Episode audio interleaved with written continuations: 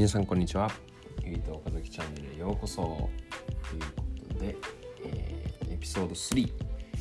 を始めていきたいと思います、はい。えー今日話そうと思ってることは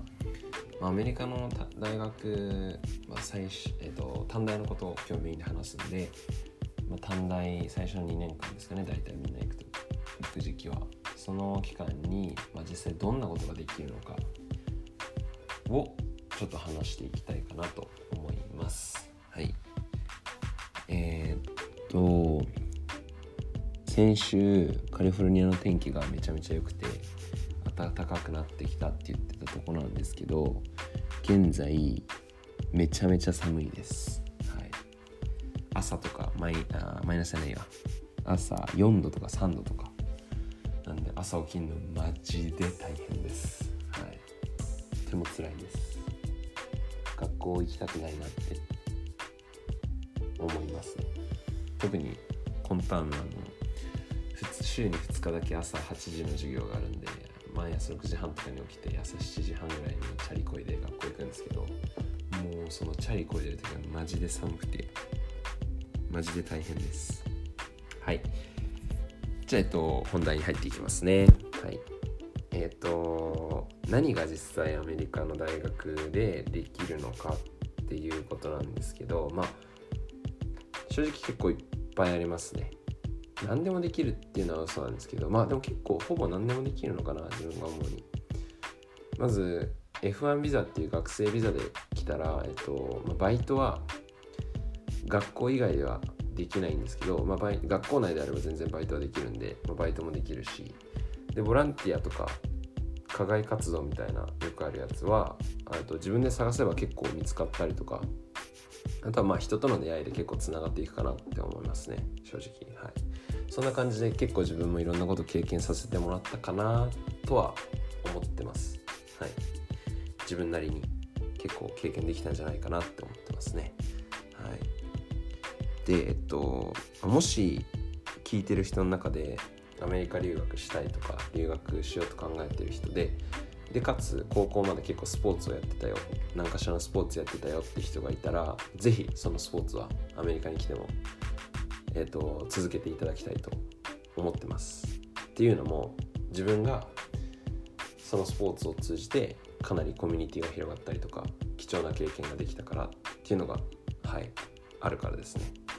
で具体的に自分が何をス,、えー、とスポーツを通して経験できたかっていうと自分は高校卒業までサッカーやってました。はい。で正直サッカーはもう高校で引退した時点でもう多分大学じゃサッカーはやらないだろうなと思ってたんですけどまあ、趣味程度ではちょっと遊び程度では友達とボール蹴りたいなと思ってたんで一応まあサッカー道具とか結構持ってきてたんですけどできてたんでサッカーできる格好とか準備はありました。それでまあ大学入った時に、えっと、サッカー部があるっていうのを聞いてでまあ正直本当は別に全く入る気なかったんで、まあ、練習とかもなんかちょろっと見たりとか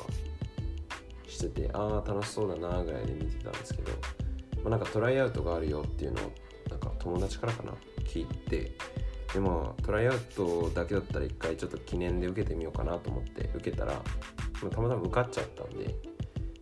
でまあ結論から言うと受かって入って最後までシーズン終わりまでやるプレーするんですけどあのーぜひあのースポーツはこれから考えてる人は渋らずにやってもらいたいと思います。はい、っていうのもあのスポーツって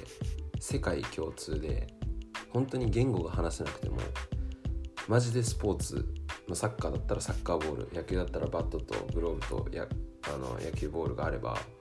バスケがバスケットボールがあれば本当に人とつながれます。しかもめちゃめちゃ簡単に。はい。それがまあ自分がサッカーを通じて学んだことだったりとかすごい貴重だなって思ったことの一つですね。はい。サッカーを自分はそのトライアウトを記念で受けてで受かってでまあ入ろうって最初は思わなくて、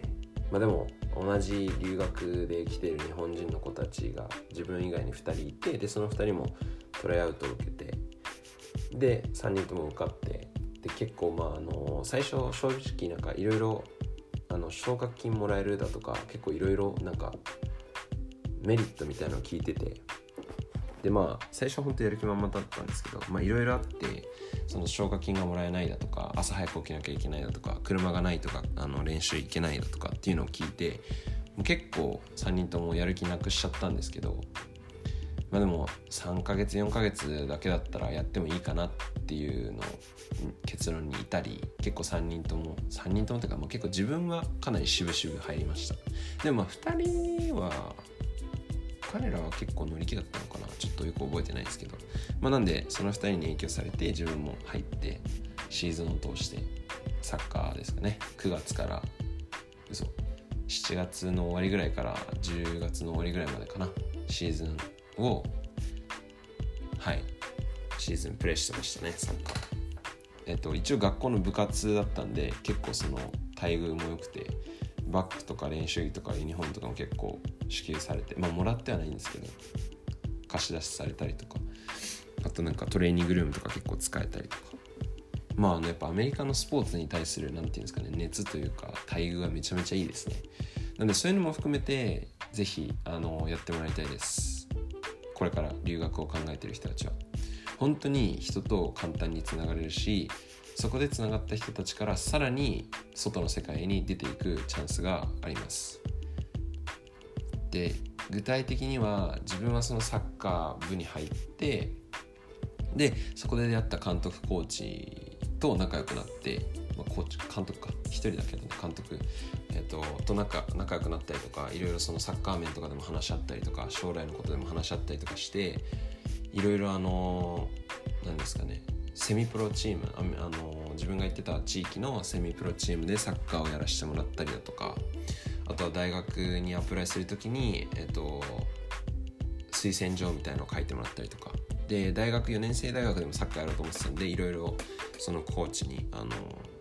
ユニあの各4年生大学のコーチサッカー部のコーチとかに連絡を取ってもらったりとかして結構あの本当にお世話になって今でも結構感謝してる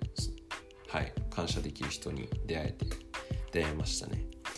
でもやっぱセミプロチームとかって多分本当にただ留学してる人じゃ全然経験できることじゃないと思うんで是非やってみてほしいですね。スポーツやってる人は。自分が行ってたセミプロチームは本当にあのサッカーでご飯を食べていきたいだとかプロサッカー選手になりたいっていう人たちが結構集まってたんで本当にヨーロッパの国からスペインだとかフランスだとかスペインだったかな結構メインは。からあのプロサッカー選手を目指してあの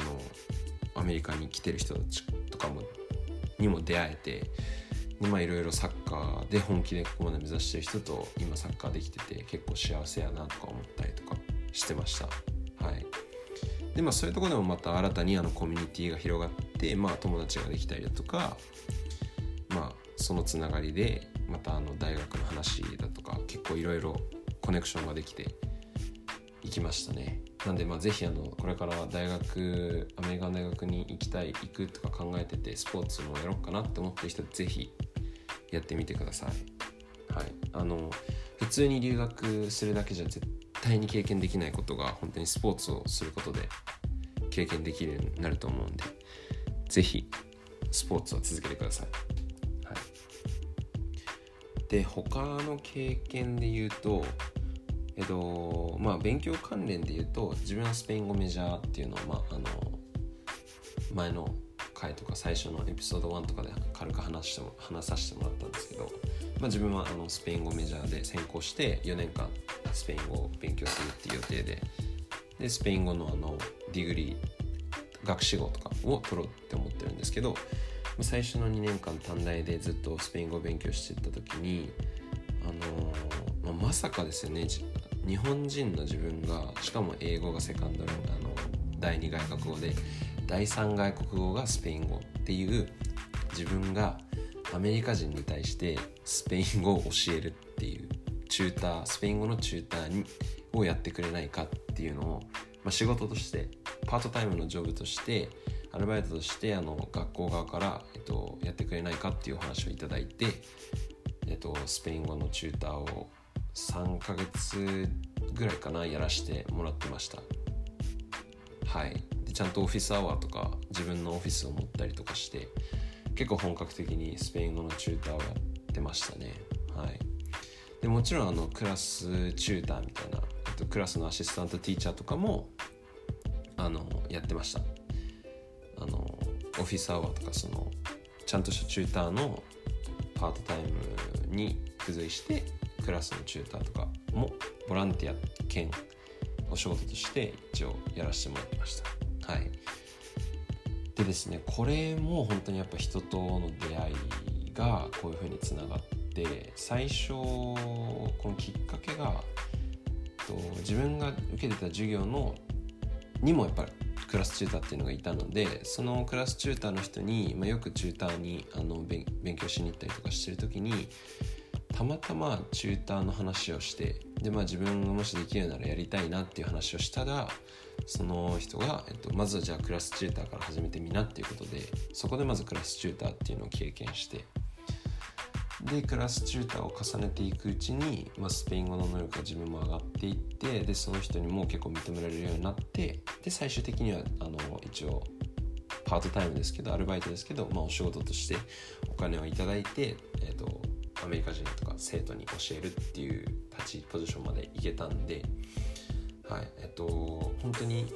何ですかね自分は結構人との出会いに恵まれてるっていう感じが結構強く感じましたねこのオレゴンでのアメリカ留学に関してはすごいあの人との出会いに感謝してます、はい、おかげさまでいろんなことが経験できたかなって思いますね。はい。まあ大きく言えばこの2つがまあ結構メインであの経験できよ良かった経験かなと思いますね。はい。セミプロでサッカーをしていたこととえっとスペイン語のチューターを仕事として、えっと、3ヶ月弱ですけどやっていた。3ヶ月か。3ヶ月やっていたっていうことが、まあ、結構大きな経験ですかね。はい。でまあこういった経験をどうやったらできるのかっていうのがまあ多分問題になってくると思うんですけどやっぱりそれはもう自分でその機会を常に探し求めるっていうことですかね。はい。それがまあ一番大切かなっていう結局まあ行動力が一番重要になってくるんじゃないかなと思いますね。あと重要なのがもし、えっと、自分が自分が勉強していることをそのまま将来仕事にしたいだとか本業にしたいっていう方はあのそれに関連するボランティアだったり仕事だったり課外活動をやってください。っていうのもそういうことをその自分の将来やりたいことに直結することをやることで、えっと、その自分のスキルアップがするスピードがマジで速くなるしで、えっと、多分普通に学んでいくよりも倍のスピードで倍の何て言うんですかね内容を吸収できると思うんでなんでもし将来やりたいことが決まっててそれに向かって今その必要な勉強をしてるって人はその勉強に関連することをぜひ課外活動としてやってもらいたいです。はい、でそのためにその、えっと、機会を見つけるにはもう常に、えっと、アンテナを張って新しいことを探し続けるってことですかね。で人との出会いに感謝するっていうことですかね。で本当に意外な人が意外な仕事だったりとか意外な課外活動につなげてくれるんで本当に一人一人の出会いを大切にして、えーと、留学を過ごしていってもらいたいと思います。はい。まあ、そんな感じですかね、今日のテーマのまとめっていうか。はい。まあ、留学って本当にそのその国の言語まあ自分だったら英語を学ぶとかその国のカルチャーを学ぶってだけじゃなくて本当にいろんなことが学べてで日本じゃ絶対できないような経験だとかを本当に人と一人一人の出会いでそれを実現できたりするんであの出会いに感謝してで常に、えーと、アンテナを張って自分がやりたいことを探し続けるだとかやらなきゃいけないなって思ってることをで課外活動がプラスになるなって思った思うことがあるのならそれを常にこう探し続けるっていうのをやってもらいたいなと思います。てかそれがまあ自分がやってたことですねオレゴンで。はいまあ多分そんなこれ自分よりもやってる人は全然いっぱいいると思うんですけど、まあ、少なくともそんなにやってない他の人から比べてもそんなにやってないっていう自分がここまで経験できてるんであのぜひ行動力と常にアンテナを張ってで自分のやりたいことに直結するようなものを探し続けてやってもらいたいなと思います、まあ、あの全然別に直結しないことで自分がやりたいなと思ったことだったらやってもらって構わないんでそこはまあ自分で考えてやってもらってとりあえずまあ常に探し続けるってことですよね。で人と人との出会いを本当に一人一人の出会いを大切にして、えー、留学を過ごしていってもらえたらなと思います。はい。では本日も聴いていただきありがとうございましたではまた次回お会いしましょう。バイ。